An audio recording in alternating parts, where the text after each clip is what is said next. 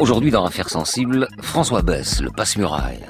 Entre 1971 et 1983, ce braqueur taciturne et jamais meurtrier s'est échappé six fois de prison, six évasions rocambolesques qui le feront entrer dans la mythologie du grand banditisme.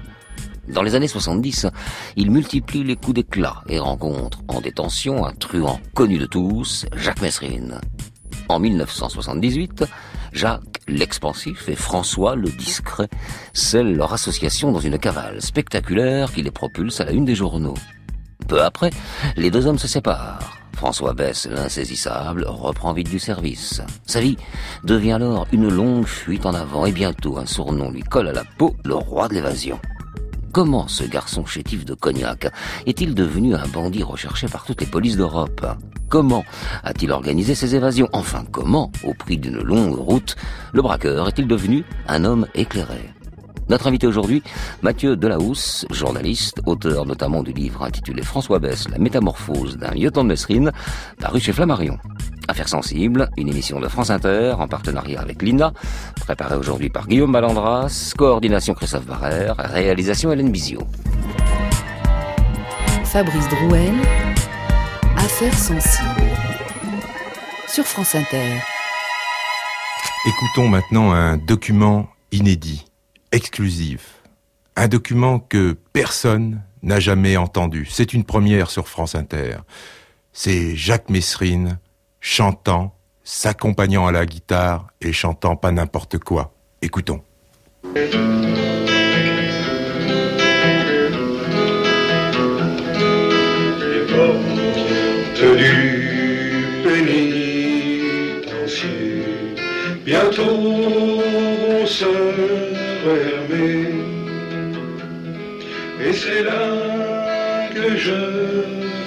live.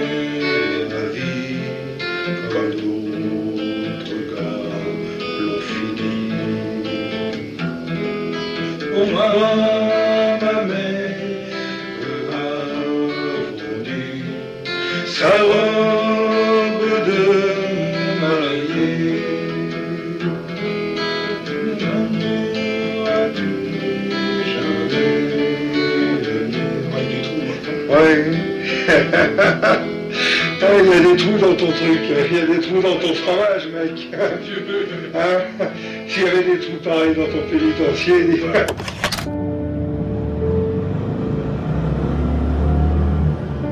Le matin du 8 mai 1978, à la prison de la Santé, à Paris, quelques ouvriers s'affairent autour du bâtiment principal et posent de nouvelles grilles de protection. Dans une petite cour de l'aile B, le détenu François Bess fait les 100 pas. L'endroit est épouvantable, cauchemardesque. Les murs gris sont recouverts d'un toit grillagé qui découpe le ciel en petits carrés.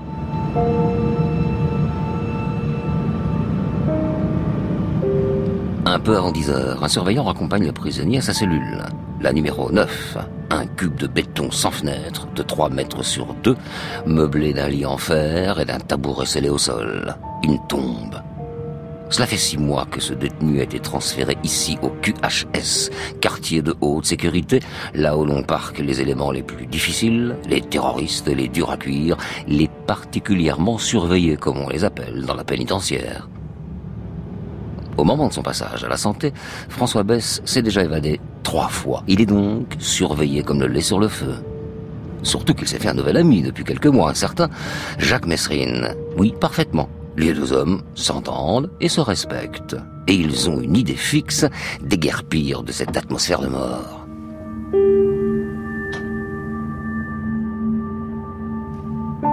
Dans une lettre à son avocat, François Bess décrit l'enfermement tel qu'il l'a vécu. L'isolement total détruit aussi bien qu'un coup de feu ou la chambre à gaz. Je dénonce aujourd'hui la torture que je subis. Quelle sera la prochaine étape, puisqu'il ne semble pas y avoir de limite? De quelle expérience suis-je le cobaye? Je peux très bien être soumis demain aux drogues et aux calmants. Je suis un condamné à temps, ce qui suppose que je serai libre un jour. Dans quel état? Je refuse du plus profond de moi-même de me plier devant cette nouvelle injustice, et je lutterai. Pour François Bess, l'évasion est un devoir, et Mesrine est l'associé idéal. Jacques, le grand, comme il aime se faire appeler, Mesrine, pour les autres. Mérine, pour lui. Ne supportez pas qu'on dise Mesrine. On ira Mesrine. C'est un bandit de grand chemin et un braqueur violent. Depuis près d'un an, il est sous les verrous où il purge une peine de 20 ans. Jacques le Grand et François le Petit, avec son maître 60, ses 55 kilos, sa tignasse bouclée, sa moustache, un drôle d'attelage. Bess a une allure d'étudiant, surtout, surtout. Il peut se faufiler un peu partout. Certains l'appellent déjà l'anguille. Ce 8 mai 1978, Mesrine demande à voir l'un de ses nombreux avocats, maître Christian Giuletti. À 10 heures, elle arrive et rencontre son client au parloir. Lors de l'audition, Mesrine insiste pour qu'on lui apporte un dossier qui se trouve cellule numéro 9, chez son ami François. Lorsque le surveillant arrive dans la cellule, Bess lui asperge le visage de gaz lacrymogène. Dans le parloir, Mesrine bondit sur la table et pousse une dalle du faux plafond. Quelques complices avaient livré lors de leur passage un véritable arsenal. Deux pistolets, un grappin, une cordelette et des lames de scie. Mesrine récupère la cargaison, Bess le rejoint. L'avocate, maître Giletti, elle s'est blottie dans un coin de la pièce. Oh, elle tente bien de raisonner son client, mais il est déjà trop tard.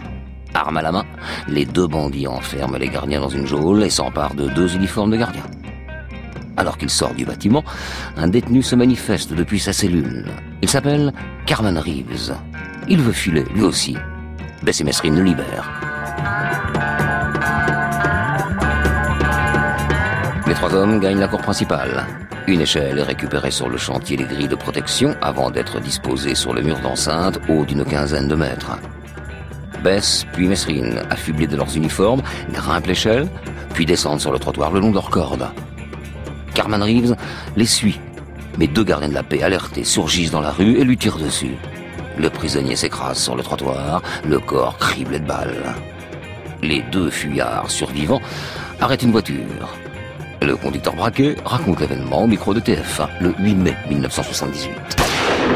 Ils vous ont menacé Ah bah ça c'est sûr, ils avaient chacun un pétard. Est-ce qu'ils avaient l'air euh, déterminés selon vous? Ah si, à un moment oui, oui. À un dernier moment j'ai vu qu'ils étaient déterminés parce que j'ai dit oh, où c'est que tu te crois toi? Hein Mais je savais pas que t'étais des gangsters. J'ai dit oh, mec, où c'est que tu te crois toi Où c'est que t'en es Il me dit sors de là tout de suite. Je dit mais t'es complètement chavrac toi non Parce qu'il y a eu ceux que c'était des gangsters, je lui filais la porte dans la gueule puis je m'attirais quoi. Mais moi je croyais que c'était des... des matons, ils étaient dé- déguisés en matons. Alors je... Est-ce qu'ils Et quand ils se sont tirés avec ma dit ça y est, je suis marrant. Est-ce qu'ils avaient l'uniforme complet de Oui, oui, oui, absolument. ouais. Absolument. Ils avaient la casquette et puis ils avaient le- cette espèce de blouson, comme, comme les matons. Il paraît que j'ai discuté avec le plus dangereux. On m'a dit qu'on voit que je reviens de loin. Le plus dangereux, comment il s'appelait Mesrine. euh, Mesrine, oui, c'est celui-là. hein. Mais pas fallait faire d'un- mec qui était vachement dangereux. Dans leur redevin volé, Bess et Mesrine s'évanouissent dans la capitale. La nouvelle provoque une secousse sans précédent. La presse évoque une bavure scandaleuse, tandis que le ministre de la Justice, Alain Perfit, est sous le feu des questions des journalistes et des parlementaires. La spectaculaire évasion de deux complices les fait entrer dans la légende du banditisme.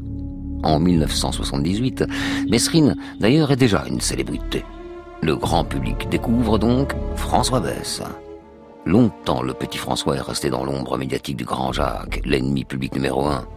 Encore aujourd'hui, leur nom reste associé, mais bon, ennemi public numéro 2, c'est moins vendeur. Pourtant, la vie mouvementée du roi de l'évasion mérite tout autant d'être racontée que celle de Mesrine.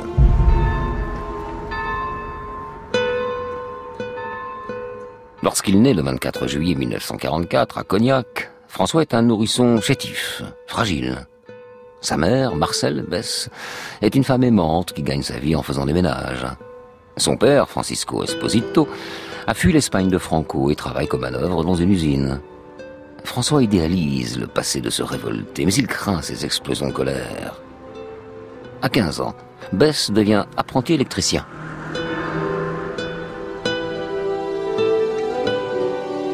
Son premier larcin arrive à la même époque. Il pioche quelques billets dans la caisse de son voisin, marchand de charbon. L'argent est remboursé par la mère et la bêtise cachée au père. Deux ans plus tard, pendant l'été 61, Francisco finit par l'apprendre. Chez les braves gens, la colère peut être terrible. Le paternel attend son rejeton à la maison, un couteau de cuisine en main. L'adolescent s'enfuit alors chez sa demi-sœur à Strasbourg. Il a 17 ans.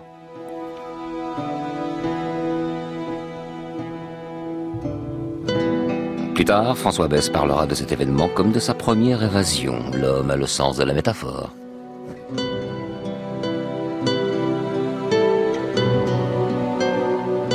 Dans la capitale alsacienne, le jeune François travaille à l'usine et fait son entrée dans la petite délinquance.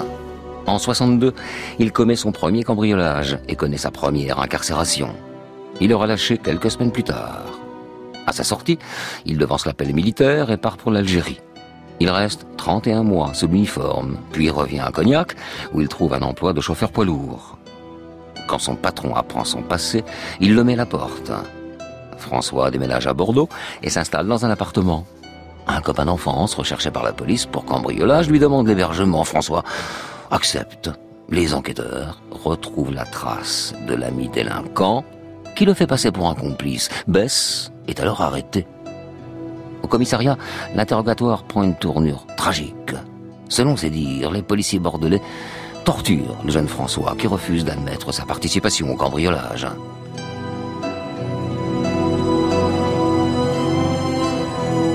Le 18 mars 1971, la cour d'assises condamne François Bess à 7 ans de réclusion pour vol et tentative de vol. Toute sa vie, il considérera que la peine était injuste. C'était un acte fondateur de sa délinquance, un acte destructeur de sa vie. Incarcéré à la maison d'arrêt de Gradignan, Bess s'associe avec un détenu et deux mois après le verdict, le 10 mai 1971, les deux passent à l'action. Avec un briquet, il chauffe le mastic d'une vitre blindée qu'ils font sauter avant de d'étaler. Bess réalise alors sa première évasion et fait son entrée dans le grand banditisme. Plus tard, il se confiera sur cette période. À ce moment-là, j'ai décidé que je devais partir. J'avais le choix entre me plier et me révolter. J'ai sauté le mur. Et je me suis inscrit dans la marginalité définitive. À jamais de l'autre côté. Je savais que la voie était sans issue. Je pensais que l'histoire s'arrêterait rapidement, que la société y mettrait un terme. L'évasion était la seule solution. Je ne veux pas dire que la société m'en veut. J'ai réagi à une situation qui, à mon sens, était injuste et j'en assume les conséquences. Une fois que vous êtes dans la clandestinité, c'est fini. Vous n'existez plus. Ensuite, c'est cette façon de s'inscrire en négatif. Pour moi, chaque autorité était un ennemi.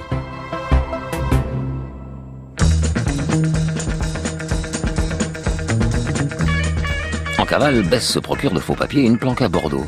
Puis il s'associe avec deux malfaiteurs locaux. Et le trio monte au braquage. Tous se font arrêter, sauf Bess, qui se cache dans un appartement.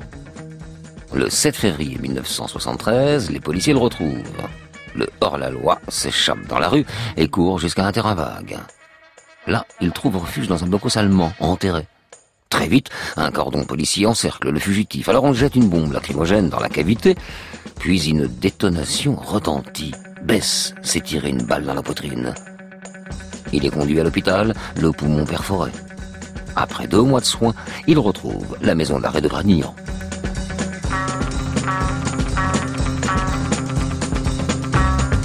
Derrière les barreaux, il multiplie les pompes et les tractions pour affûter ses muscles.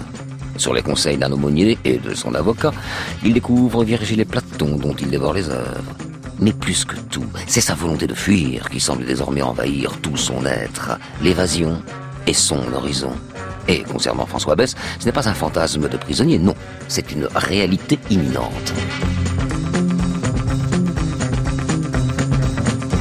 Le 7 août 1974, il s'évade de nouveau de la prison de Gradignan.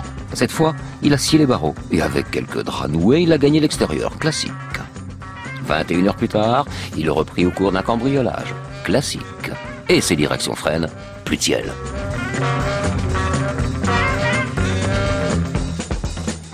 Au sein du quartier d'isolement, Bess se lie d'amitié avec quelques figures du grand banditisme, comme Alain Benjeloul, un truand marseillais qui devient son nouveau compagnon d'échappée.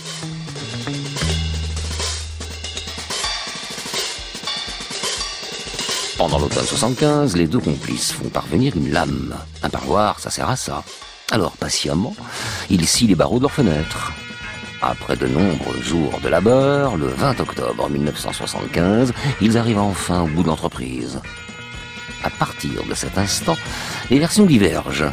Pour certains, une voiture les attendait, pour d'autres, ils ont commencé leur cavale en pyjama sur un Solex volé, ce qui ne manque pas d'allure. Une chose est sûre, Bess s'est à nouveau fait la belle. Pour la troisième fois, un expert.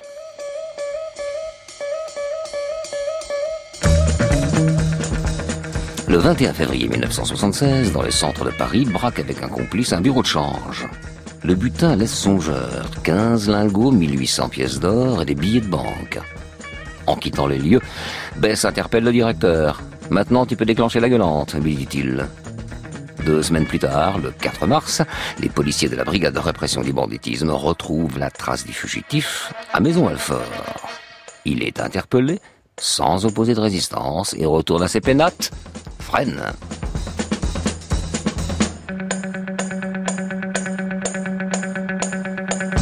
Cerise sur le gâteau, baisse à l'honneur d'inaugurer les quartiers de haute sécurité, les fameux QHS. C'est là que le petit François aperçoit pour la première fois un voisin plus grand et plus costaud. L'homme se présente. Mesrine, c'est moi, lance-t-il, fidèle à sa modestie légendaire. Très vite, les deux s'associent. Au bout de quelques mois, ils sont transférés à la santé. Et là, là, ils échangent sur les failles du système ils élaborent un plan. Et c'est ainsi que l'évasion des experts, le 8 mai 1978, fait la une des journaux comme ici sur Antenne 2. 9h30 ce matin, le détenu Jacques Messrine est appelé au parloir de la prison de la santé pour un entretien avec maître Giletti, son avocate. Une conversation d'un quart d'heure plutôt calme. Soudain, Messrine bondit sur une table, s'empare prestement de pistolets cachés dans une gaine d'aération et l'arme au poing force la porte du parloir devant ses gardiens médusés. Messrine libère alors deux autres gangsters et avec le raid s'empare des uniformes de leurs gardiens de prison. Il ne reste plus aux trois hommes qu'à franchir le haut mur d'enceinte grâce à une échelle providentiellement là. Messrine et Bess réussissent à sauter dans la rue, mais leur complice est abattu par un policier alors qu'il vient d'ouvrir le feu et qu'il se trouve encore au sommet du mur. Pendant ce temps, Messrine et Bess contraignent un automobiliste à leur laisser le volant de sa R20 blanche et il s'enfuit avec. Après leur évasion de la prison de la santé, François Bess et Jacques Messrine renforcent leur attelage. Ils passeront sept mois ensemble. Les fuyards installent alors leur planque dans un petit studio du 18e arrondissement de Paris et reprennent aussitôt du service. Pas le genre à tirer au flanc. Le 16 mai 1978, à 10h15 du matin, une semaine après leur évasion, ils font leur course pour les semaines à venir. Visage découvert, ils braquent tranquillement une grande armerie parisienne. Ils repartent avec un pistolet, neuf revolvers, des munitions et 20 000 francs. Pour les flics humiliés, l'arrestation de ces deux-là devient la priorité. Bientôt, les visages des deux bandits tapissent les unes des journaux. Mais alors qu'on les cherche dans la capitale, c'est en Normandie qu'ils refont surface, à Deauville.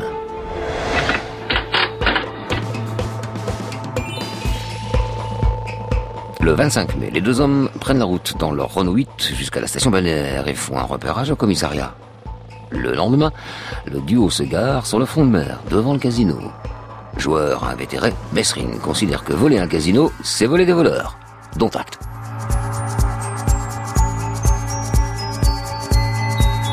Autour de 23 heures, la conscience tranquille donc, Robin des Bois de la machine à sous, ils pénètrent arme à la main dans le bâtiment.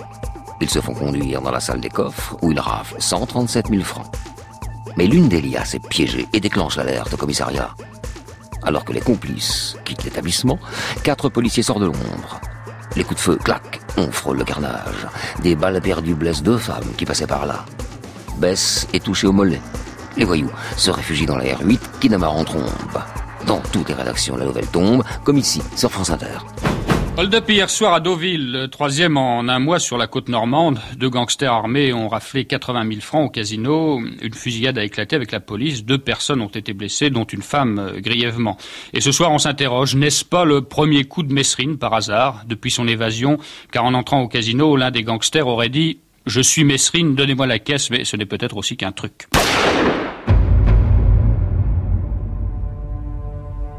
À 2 heures du matin, sur une petite route départementale normande, les fuyards forcent un barrage de la gendarmerie. Les balles fusent dans l'habitacle. Messrine est touché au dos. Un peu plus loin, l'épave est abandonnée et le binôme se terre dans un petit bois. L'alerte est donnée, des centaines de gendarmes sont mobilisés, comme le rappelle Jacques Collet sur TF1 le 29 mai.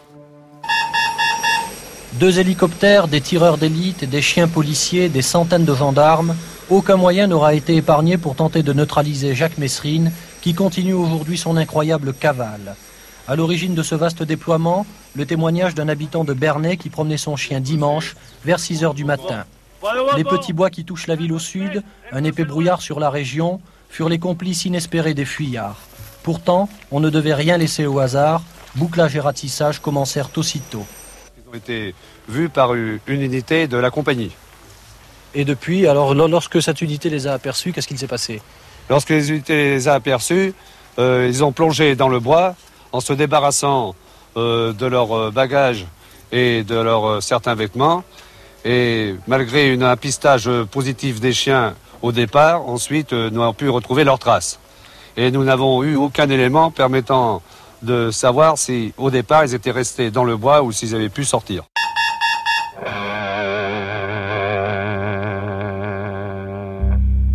On ne retrouve pas les fugitifs. Non, évaporés dans le petit bois.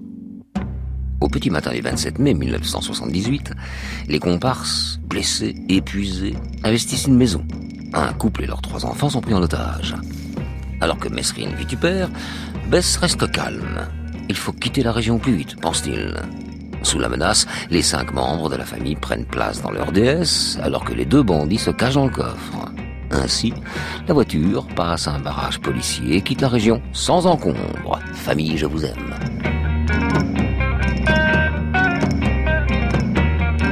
Finalement, Bess et Mesrine sont largués dans une petite commune des Yvelines d'où ils regagnent Paris. Exténués, sanguinolents, mais vivants. À peine un mois plus tard, le 30 juin, l'équipé repart à l'assaut. Cette fois, les deux malfaiteurs séquestrent un banquier de Noisy-le-Sec et sa famille qui ont eu la mauvaise idée de passer par là à ce moment-là. Bénéfice net, 350 000 francs.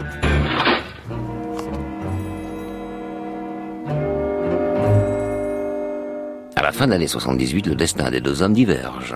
Alors que Mesrine semble possédé par des pulsions de vengeance personnelle et des envies irrépressibles d'expédition punitive, François Bess, lui, veut se faire oublier. Et puis, leurs modes de vie sont décalés. Jacques, le beau parleur, voyou avide de publicité, aime mener grand train. François, lui, est plutôt du genre ascète, solitaire et taciturne. Les deux compagnons se serrent la main ils ne se reverront plus.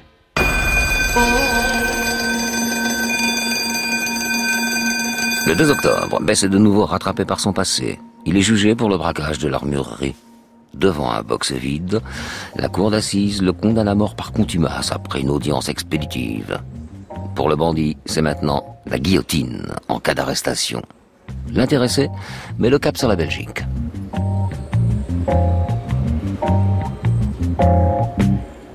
À Ixelles, il loue un grand appartement et mène une vie tranquille. Mais la police est toujours sur sa piste. Et le 11 mars 1979, il est arrêté.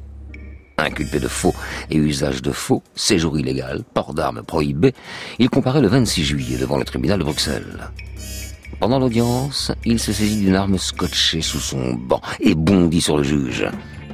Le canon posé sur la tempe du magistrat, il sort du palais de justice où une puissante moto l'attend. Il démarre et disparaît aussitôt. Pendant plusieurs mois, Bess reste hors d'atteinte des radars. Il est en fait en Italie et il réalise quelques coups en Espagne. Bon, la routine.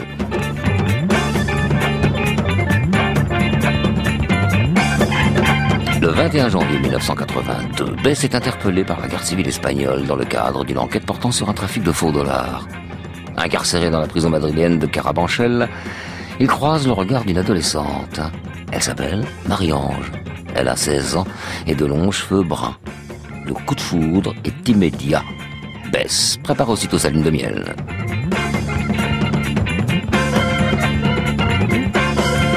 Début 83, il commence à feindre violentes crises digestives. En parallèle, il se confectionne des clés de menottes avec un stylo et une boîte d'allumettes. Finalement, le 16 février 1983, un fourgon cellulaire le conduit à l'hôpital en compagnie de quelques prisonniers. Il profite d'un arrêt dans Madrid pour provoquer une bagarre générale avec les autres détenus, se défaire de ses menottes et s'extraire du fourgon. Place de Castille, il court et disparaît de nouveau. Chapeau l'artiste, la seule chose qu'il n'a pas volée, c'est son titre de roi de l'évasion.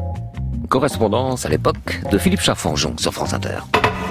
Toujours à la page des faits divers, il y a la sixième évasion de François Bess, l'ancien lieutenant de Jacques Messrine. François Bess a été arrêté il y a quelque temps en Espagne et c'est là qu'il s'est évadé aujourd'hui au cours d'un transfert. C'est bien lui maintenant le nouveau roi de l'évasion. Il a déjà œuvré quatre fois en France et une fois en Belgique. Pour sa sixième évasion, cela s'est passé à Madrid. Sur ce gangster et sur sa carrière, nous revenons avec Philippe Chaffanjon. François Bess, c'est le roi de la belle. Il a réussi, vous l'avez dit ce matin, sa sixième évasion. Il était en prison en Espagne depuis le 19 janvier pour un trafic de faux dollars. La France et la Belgique avaient demandé son extradition aux Espagnols et la Belgique était sur le point d'obtenir satisfaction. C'est dans ces deux pays que ce petit homme, costaud, à l'air timide, a accompli la plus grande partie de sa carrière de truand et de spécialiste de l'évasion. Bess a choisi une fois de plus ce matin de fausser compagnie à la justice. Avec son palmarès, il est vrai qu'il n'a plus grand-chose à perdre. Et donc, après les polices françaises et belges, il y a maintenant la police espagnole sur les traces de François Bess. En Europe, il lui reste encore l'Italie, la Grande-Bretagne ou l'Allemagne pour se réfugier.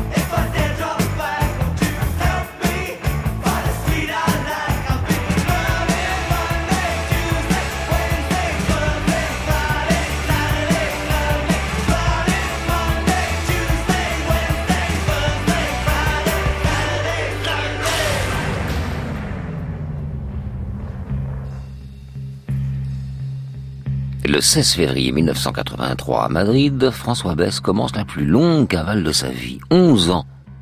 Après avoir retrouvé Marie-Ange, il vole une voiture. Les amants retournent en France. Le couple réuni apprend à se connaître dans cette atmosphère clandestine. Ensuite, c'est l'Italie, où il collabore un temps avec le célèbre gang des postiches. Il participe même à l'évasion par hélicoptère de l'un de ses membres détenu dans une prison romaine.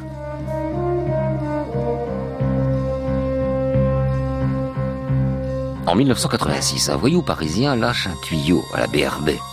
Bess a voulu doubler un complice et il s'est fait descendre. Dans le milieu des indiques, la rumeur galope et les enquêteurs finissent par croire à la fable. Ainsi, peu à peu, petit François se fait oublier.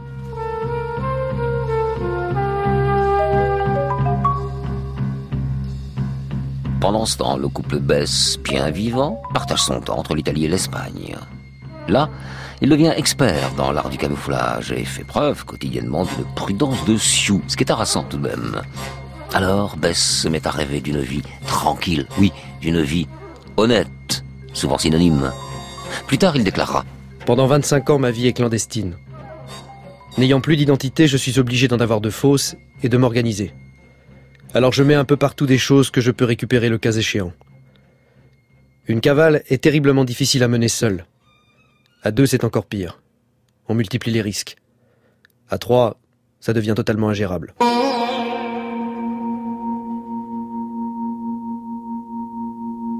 En 1993, Marie-Ange tombe enceinte d'une petite fille. François voudrait qu'elle naisse à Cognac, là où sont ses racines. Et puis il veut revoir sa mère, Marcel, qui est en fin de vie. Le couple rentre donc en France, en terre charentaise, là où tout avait commencé.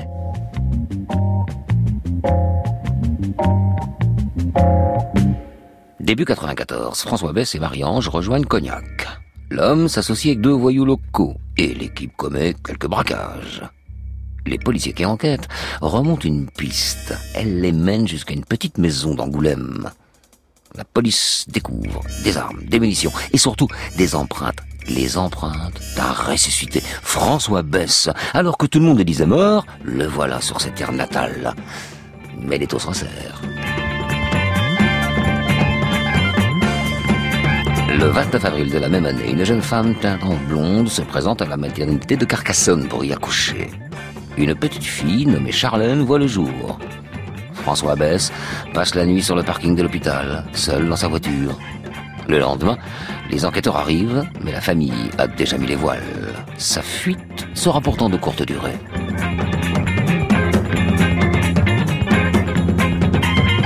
Six mois plus tard, en effet, le 3 novembre 1994, dans un restaurant de Tanger, au Maroc, les 11 années de cavale de François Bess prennent fin.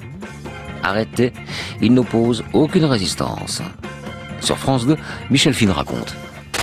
Pour les services de police français, c'est la fin d'un mythe. L'arrestation de François Bess à l'âge de 50 ans est aussi le fruit d'une longue traque, une collaboration des polices marocaines, espagnoles et françaises. Le petit François, comme on appelle dans le milieu cet homme aux multiples visages, a été arrêté hier à 16h30 dans un restaurant de Tanger en compagnie de trois hommes, deux Marocains et un Français. François Bess n'était pas armé, il n'a pas essayé de résister. Il a donné aux policiers l'adresse du domicile où il vivait depuis 15 jours avec sa compagne de cavale, Marie-Ange, et leur bébé de 6 mois. Beaucoup se disaient dans les années 90, euh, Bess, il est mort. Hein, il est quand même quelqu'un qui avait réussi à, être, tellement le roi de la cavale qu'il avait presque réussi à s'évader de sa peau. Hein, ce qui était quand même extraordinaire. François Bess fait actuellement l'objet de quatre mandats d'arrêt pour vol à main armée, évasion et séquestration. En 1978, il a été condamné par contumace à la peine de mort. Aujourd'hui, il est interrogé par la police marocaine. La France va demander son extradition. Dès ses premiers interrogatoires, François Bess semble décidé à solder les comptes de son passé. Il déclare en avoir assez d'être sans identité. En 1996, il est extradé vers la France où il retrouve l'isolement. Sa fille, Charlène, est placée en famille d'accueil alors que Marie-Ange, elle aussi, est incarcérée. En prison, Bess est une curiosité, le vestige d'un banditisme révolu. L'homme refuse de glorifier ses actes. Il n'y a aucun courage à entrer dans une banque avec un pétard, car quand il entre, bah, tout le monde se couche, dit-il. Lucide, honnête.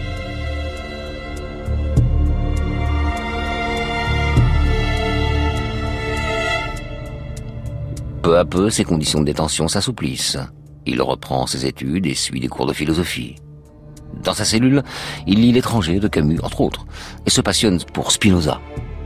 Ces rencontres intellectuelles lui donnent les clés d'une nouvelle forme d'évasion, une sagesse teintée de révolte, à l'image de ce texte paru dans le journal Sud-Ouest en 2000. En prison, on ne résiste pas à l'impression suffocante de ne plus exister. Un accablement insupportable pèse à chaque instant sur vos épaules. La puissance du fonctionnement des rouages administratifs est inhumaine. Personne ne semble détenir l'autorité, mais chacun applique son zèle, sa part d'ignoble. La cellule d'isolement pourrait être un lieu de réflexion, mais ce n'est qu'un lieu de mise à l'écart, organisé par une société qui ne veut rien voir ni rien entendre. Les idées qu'on y fabrique n'ont aucun lien avec la réalité. Le 4 juin 2002, le procès de François Bess s'ouvre devant la cour d'assises de Paris. Il y est jugé pour quatre braquages et deux évasions commis entre 76 et 86. Il encourt la perpétuité. Sa stratégie est simple. Il reconnaît tout, sans faux fuyant, mais ne donne aucun nom de complice éventuel. Le président de la Cour, Dominique Coujard, laisse un espace de parole à l'accusé, oui, un vrai. Alors François Bess se raconte ses parents, son enfance, les larcins, la violence, la prison, les évasions, la marginalité. Lors des débats, deux réalités se télescopent. D'un côté, celle du braqueur aux cheveux longs des années 70, pistolet à la main, compagnon de route de Messrine. De l'autre, celle de l'étudiant en philosophie de 58 ans, qui explique, mais sans se justifier, montrant un recul sans complaisance sur son propre passé. Son avocat, Henri Leclerc, demande alors une peine dite de réconciliation. L'avocat général et les jurés constatent en effet le chemin parcouru et François Bess est condamné à 8 ans de réclusion. Quatre ans plus tard, le 27 février 2006, il est libéré. L'homme de 61 ans goûte à la liberté pour la première fois depuis 35 ans.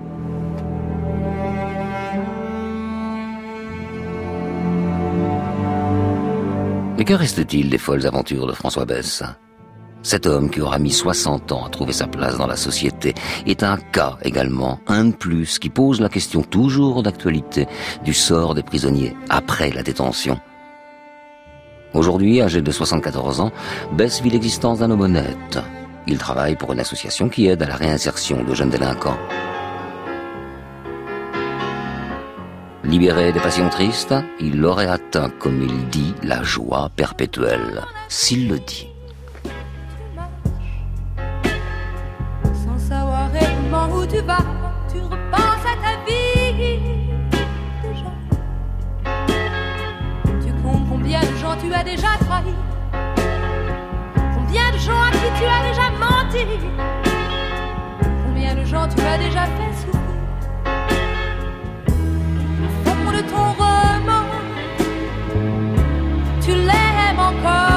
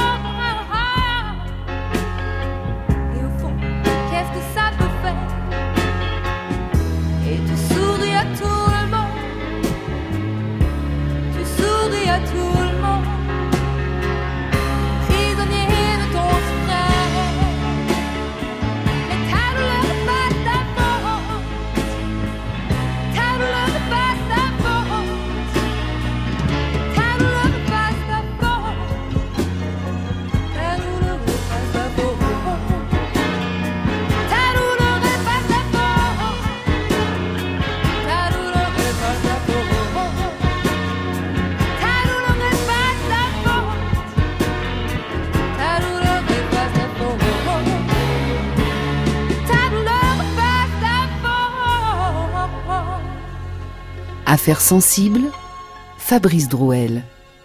Aujourd'hui, l'histoire de François Bess, notre invité Mathieu Delahousse. Bonjour. Bonjour. Vous êtes journaliste notamment pour euh, l'Obs. Euh, vous avez notamment écrit le livre François Bess, la métamorphose d'un lieutenant de Messrine, paru chez Flammarion en 2006. Et puis je, je cite aussi le un livre qui ne parle pas euh, de Bess, mais qui est très intéressant. Vous avez publié tout, tout récemment, là, cette année, La Chambre des Innocents, toujours chez Flammarion, livre qui porte sur les erreurs judiciaires et sur les indemnisations, ou non d'ailleurs, c'est souvent plutôt ou non. Alors, euh, nous sommes tous les deux journalistes. Au diable, les hypocrisies du genre un journaliste doit rester en distance totale par rapport à son sujet. C'est pas vrai. Nous n'en sommes pas moins des êtres humains. Et vous continuez, vous, à voir euh, François Bess. Votre attirance au départ était une attirance de journaliste pour l'histoire, et puis un lien humain s'est créé. Donc je vous demande, parce que je rappelle euh, que c'est nous aussi dans le récit, nous avons fait preuve d'une certaine forme de compréhension, entre guillemets. Je rappelle que cet homme, un, a payé sa dette, et deux, n'a tué personne. Voilà. Que devient-il aujourd'hui quand vous le voyez? Quel, quel homme est-il? Et quelle est sa, sa réflexion sur, sur sa vie? Alors, effectivement, moi, comme journaliste, je me suis intéressé pour euh, tout ce qu'on vient de raconter, c'est-à-dire tout ce parcours euh, spectaculaire en noir et blanc, avec euh, des épisodes qui sont exacts, inexacts, certains qui sont restés dans l'ombre, mais c'est vrai qu'il y a eu non pas une fascination ou un goût du socio-nationalisme face à lui, mais la volonté de, de s'approcher, De comprendre aussi. de comprendre son parcours. Et euh, aujourd'hui, effectivement, on a continué à se voir pour répondre à cette question et peut-être pour Mhm. l'évacuer un petit peu. Mais c'est vrai que j'allais vous dire que c'est un homme qui a toujours été libre et qui l'est de plus en plus. Euh, c'est un homme qui euh, a payé sa dette. Il est sorti en 2006 de la prison. Il a eu une longue période ensuite de conditionnel qu'on oublie souvent quand ces longues peines sortent euh, des murs. Euh, il faut encore euh, subir l'entourage de la justice, la pression de la justice. Bracelet, bracelet électronique Aucun. Non. Mais peut-être euh, la fragilité qu'impose la, la justice Mm. À- aux gens qui n'ont pas la force de caractère d'un François Bess. Et quand on s'appelle François Bess ou quand on s'appelle euh, Monsieur X ou Y et qu'on sort euh, de la centrale de Saint-Maur, il faut savoir résister pour ne pas repartir au braquage, pour ne pas repartir dans des compagnonnages hasardeux euh, comme celui de Mesrine et avoir la force de ce caractère-là. Et ce qui est vrai, qui est très impressionnant avec François Bess, c'est le fait d'avoir euh, eu une force de détachement extraordinaire qui fait que tous les épisodes euh, extraordinaires de Deauville, d'évasion, d'Espagne, de Belgique, sont présents, mais ils sont tous à distance. Mm. Et notre rencontre, effectivement, qui est une rencontre professionnelle au départ, m'a conduit il y a quelques années à aller avec lui à la maison d'arrêt de la santé qui était en travaux.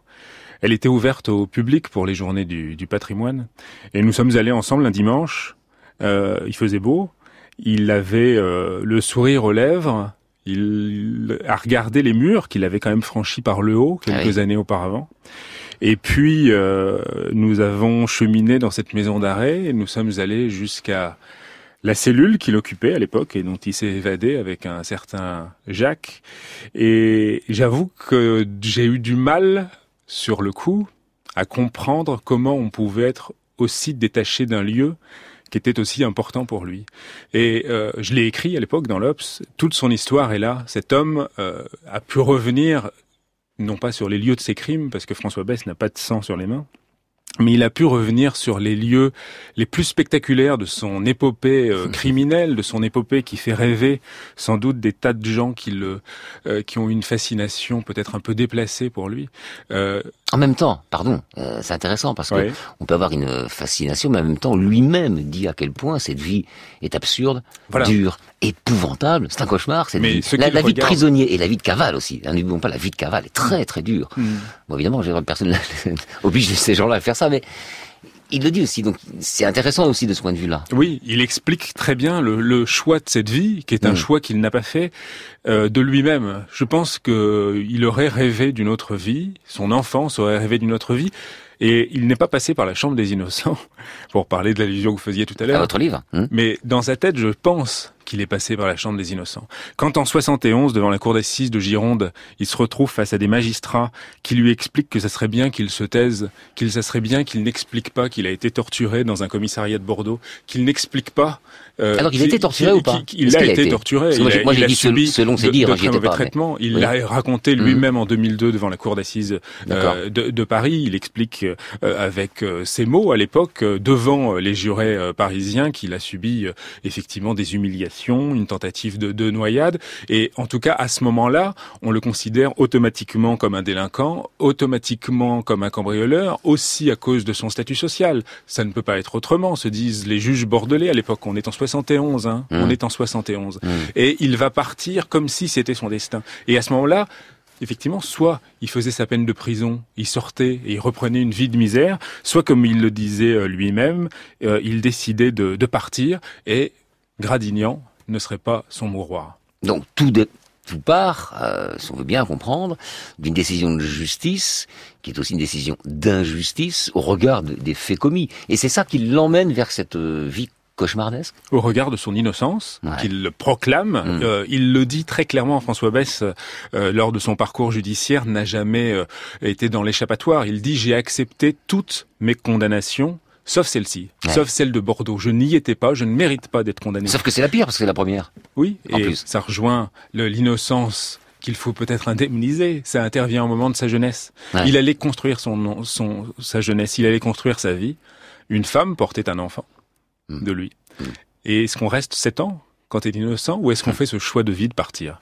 Il l'a fait. C'est vrai qu'après, il l'a fait plusieurs fois. Et un peu plus tard, donc en 77, il rencontre euh, Jacques Messrine. Alors, euh, que, voit-il en Messrine, selon vous? Le meilleur atout pour s'évader, d'abord et avant tout Ou une vraie amitié? Et puis, qui commande entre les deux? Il se laisse guider par euh, le matamor? C'est un matamor, Messrine. Alors c'est un matamor et je pense que il y a, y a un, un vecteur très utilitaire de la part de, de ces deux hommes-là qui veulent partir, qui savent que quand il faut partir, il faut avoir des complices efficaces, et donc ils s'allient euh, pour ça. Après, tout les oppose. Euh, si vous voulez, euh, c'est très connu, son œuvre est très connue. C'est Jean-Claude Lattès qui l'avait publié à l'époque, celle de Messrine, c'est Mhm. l'instinct de mort. Tout le monde connaît ça.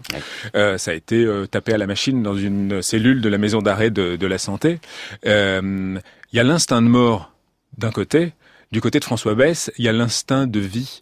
Et je pense que tout les a opposés euh, dans cette vocation. Il y a, euh, Jacques Messrine, quand il sort de, de la santé, ils vont repartir faire cette série de braquages que, que vous avez raconté. Mais Jacques Messrine va pas, par exemple, vouloir s'en prendre au président Petit. Le président Petit, c'était celui qui avait présidé la cour d'assises. Euh, il y aura l'épisode Jacques Tillet, qui était un journaliste. Il y aura Le Lièvre, qui était un milliardaire. Euh, François Besse, il n'y a rien de tout ça. Il y a une forme de tranquillité. Alors, deux solutions quand on est bandit, mais ce sont des choix de vie, ce sont des choix fondamentaux. Euh, c'est fanfaronner ou se planquer? Ben, Il y en a un qui veut fanfaronner, fanfaronner, fanfaronner encore. Ça le conduira en 79 à la porte de Clignancourt sous les balles de la BRB. Absolument. Et il y en a un qui veut être tranquille. Il a mis du temps à, la gagner, cette tranquillité. Entre les deux, et pour les deux, il y a eu le QHS, quartier de haute sécurité. On a du mal à imaginer l'enfer que ça peut être. Des cubes de béton, c'est des tombes. Oui, quand on est à, à la santé, euh, les, les, ces quartiers-là existaient encore. À Fresnes, ils existent encore, mais ils existent encore aujourd'hui. Ils s'appellent plus comme ça, mais Mhm. on a besoin de ces quartiers de haute sécurité à Fresnes, les- à Fleury-Mérogis, euh, pour euh, le terrorisme, pour le grand banditisme. Je pense pas que euh, les gens dont on n'a pas, je ne veux pas prononcer son nom pour ne pas associer euh, son nom à, à François Besse, mais celui qui a été repris récemment après une longue euh, cavale, après une évasion en hélicoptère, je ne pense pas qu'il soit dans un quartier particulièrement tranquille. Et c'est un enfer euh, difficile, c'est un enfer long, et c'est un enfer euh, que François Besse, à l'époque, dans les écrits que vous avez cités, qui sont des lettres soit à Libération, soit des lettres à son avocate, effectivement, veut mettre en avant pour les expliquer au monde, pour les expliquer aux hommes et pour expliquer ce qu'il subit. C'est-à-dire que cette détention-là, elle est d'une dureté euh, absolue et elle ne cultive pas la réinsertion, elle ne cultive pas la philosophie, elle cultive la haine. Et lui, encore une fois, va parvenir à, se sortir de cette haine par euh, la liberté et le caractère qui sont les siens. Est-ce que l'évasion devient une espèce de, ligne de vie euh, et puis aussi de défi incroyable avec Messrine On a l'impression que ces deux-là se disent bah non, il va rien nous arriver. Il y a un culot hein, incroyable. C'est quoi? Les évasions, c'est parce qu'ils sont sans mauvais jeu de mots au pied du mur? Ou il y a, je ne veux pas employer le mot de plaisir, certainement pas, mais une certaine façon, geste de, de l'évasion, une geste, quelque chose Oui, comme ça. oui, a alors ils n'en font, ils n'en font qu'une seule ensemble. En, en revanche, euh, c'est vrai que la, la totalité des, des évasions qui vont suivre, elle s'inscrit dans la nécessité. Et ça, le procès de 2002, qui est un moment de, de justice absolument euh, fabuleux. Il y, a, il y a deux avocats qui sont là, qui sont Francis Triboulet euh, et Henri Leclerc, qui, qui sont là pour sauver la vie d'un homme, François Besse. Et en fait, il y a toute cette histoire qui se déroule. Et cette histoire, c'est effectivement que euh, on comprend que celui-ci, François Besse, quand il est arrêté, à chaque fois, et notamment quand il revient à Gradignan la deuxième fois, ou quand il revient à Fresnes la deuxième fois, l'administration pénitentiaire se dit il ne repartira pas. Celui-ci, hors de question. Il nous a mis au défi une fois, hors de question que ça se reproduise. Et lui, il sait, il sait qu'il ne restera pas. Ce n'est pas, ce n'est pas sa maison, sa cellule. Euh, vous savez, quand on, a, on, on fait cette, ce métier de, de chroniqueur judiciaire, on sait que il y a des détenus qui s'installent véritablement et qui ont un petit chez soi dans leur dans leur Ils maison ont- centrale, notamment avec choix-là, la télévision, les cadres, etc. Lui, non, c'est pas chez lui. Il sait qu'il va partir. Alors ça met un an, deux ans, trois ans, jusqu'à l'évasion finalement finale, qui est cette évasion par la grande porte. Les, les portes du pénitencier sont refermées, mais derrière lui. Et euh, c'est le fait que la liberté fait partie de lui. Sauf que la liberté, elle se paye au prix de ce qu'on appelle la cavale. Et la cavale, c'est... On est toujours dans... On ne peut qu'imaginer, évidemment, nous. euh, le stress absolu et constant. C'est destructeur pour un être humain. C'est destructeur, même si euh, il, il arrive à, à s'en sortir euh, parfois lors de l'enquête pour le pour le livre. Moi, j'avais rencontré les policiers qui l'avaient poursuivi. Euh, Guy Zapata, notamment, qui était à la, à la police judiciaire de, de Bordeaux, racontait euh, à quel point ils avaient cru à sa mort, par exemple. À un instant, il fait euh, cou- courir la rumeur de sa mort, qui est l'évasion la, la- finalement la plus réussie. Et tout le monde y croit. Et quand on retrouve ces empreintes digitales, effectivement, on les retrouve dans, dans une maison qui est occupée avec une femme, avec un enfant. Et la cavale, on dit souvent que c'est la pire des peines, parce que finalement, Ah, c'est euh, voilà. c'est- le plus difficile. Mais la, la cavale à trois, euh, c'est impossible. Et c'est emmener avec soi des gens qui n'ont rien demandé, qui sont encore plus innocents que soi, et qui vont devoir euh, subir tout- toutes ces avanies. Donc finalement, Il le dit d'ailleurs, hein, il le dit dans le procès. il le dit, il le dit à ses proches. Il dit à ses proches à un moment, détachez-vous de moi, je ne veux pas que vous subissiez par mon sort ce que je dois subir moi. Et puis finalement, euh, ben, tout ça va se, se reconstruire, mais avec euh, difficulté, avec une endurance exceptionnelle et assez stupéfiante. ouais. Sinon, François Bess, c'est un pendant sa, période de délinquant, parce que c'est quand même de, la- délinquance. hein, il, est, il, est- est hors la loi. Ça, ça en revanche, on, on peut pas le contester. Mais il, il, il a des, des nombreux complices hein, pour pour s'évader. Quoi, c'est c'est une star dans le dans le milieu du banditisme? Non, je pense qu'il a jamais voulu être une star dans le milieu alors, du, banditisme, mais qu'en revanche les, les complices se, se construisent. Euh, le, le, le mystère et le silence restera toujours sur ces complices qui euh, qui l'ont fait sortir. C'est sans doute euh, très mieux, très très bien comme ça, et c'est mieux Oui. pour la sécurité de tout le monde. Au procès, Mais il a pas, il a au pas procès jamais, une seule fois. hein, je- jamais euh, cet aspect-là euh, euh, n'a été dit. Mais ce que je veux dire, c'est que l'aspiration, elle est, euh, elle rayonne quand on a cette personnalité. Quand on a ce caractère, quand on sait montrer ce qu'on a à l'intérieur de soi, euh, l'envie de s'évader est un sentiment qu'on fait lire aux autres aussi.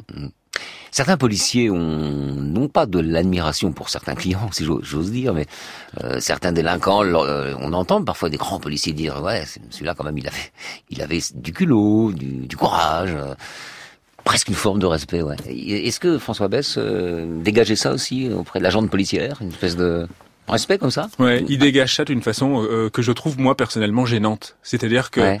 aujourd'hui, il est facile pour la police, il est facile pour l'administration pénitentiaire ou pour euh, certains magistrats de mettre en avant qu'il existe un François Bess, qui est une certaine façon de dire, vous savez, c'est finalement assez facile de se sortir de conditions de détention euh, inhumaines et terribles. Il est finalement assez facile de se sortir euh, bah, d'une erreur judiciaire qui peut-être est, la, est la, la- le fondement de, de tout ce parcours criminel et de se dire que bon, bah, finalement c'est une marge d'erreur et que vous voyez bien qu'avec un peu de force de caractère on peut s'en sortir. Je trouve que c'est assez malhonnête de le présenter comme un comme un faire valoir et que son parcours il l'a fait. euh, tout seul, il a construit euh, sa liberté et il s'est opposé fondamentalement euh, à la prison, là où d'autres effectivement cherchent de petits aménagements avec l'ordinaire et euh, de petites revendications carcérales, comme ça a arrivé dans les années 70 et comme ça arrive aujourd'hui. Lui, il a toujours voulu s'inscrire en faux et être non pas dedans, mais dehors. Et c'est vrai que la façon dont on peut aujourd'hui le présenter comme un piédestal et comme une espèce de euh, prisonnier, modèle, euh, produit star de, de l'administration pénitentiaire, et euh, il le dira peut-être lui-même un jour, euh, mais le pire service qu'on puisse lui rendre, et en tout cas, euh, ça serait à mon avis beaucoup trahir sa pensée. Bien. Euh, un jour, il le dira, peut-être. Est-il en train d'écrire un livre, après tout? Il pourrait écrire. Parce que sa vie est quand même pas banale, quoi. Pas, pas forcément un modèle, mais c'est pas banal. Euh, Il finira par euh, par raconter euh, par raconter lui-même euh, par raconter lui-même sa vie. Ouais. Ça sera l'instinct de l'instinct de vie qui pourra qui pourra porter. Et par ailleurs. Tous les épisodes qu'on a racontés aujourd'hui, euh, Mhm. euh, les épisodes criminels un peu en, en noir et blanc avec ces actualités des années euh, 70, euh, seront marqués d'autres personnages. C'est Bruno, son professeur de philosophie, ou alors Barouche, Spinoza. Eh oui, merci infiniment. euh, Merci. Delahousse. Au revoir. C'était Affaires sensibles aujourd'hui. François Bess, le Passe-Muraille, une émission que vous pouvez réécouter en podcast sur franceinter.fr. Rendez-vous également euh, sur la page Affaires sensibles du site de France Inter pour toute information complémentaire à notre émission, livres, références et vos commentaires. Bien sûr, enfin si ça vous dit.